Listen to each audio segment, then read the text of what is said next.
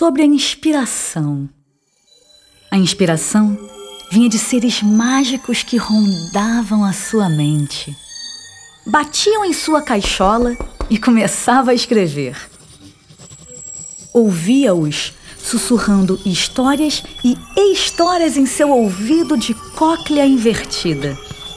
Flutuava, tentava livrar-se de todo o pensamento racional e viajava no macio do seu alter ego inconsciente. Entregava seus controles motores e psíquicos aos seres supremos da imaginação. Sentia seus abraços, seu toque, seus dedos roçando em joysticks mentais.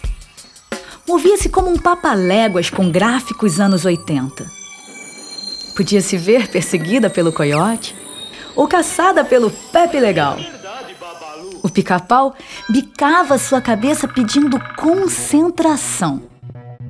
Quando voltava a si, ou tentava se envolver na história e dividir os controles com a magia, hum, ela se perdia e partia para brincar em outro lugar.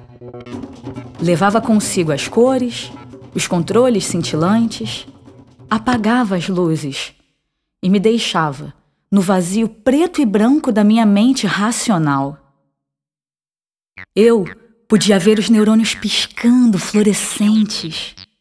Ligações químicas que jorravam feito lava de filme de animação infantil.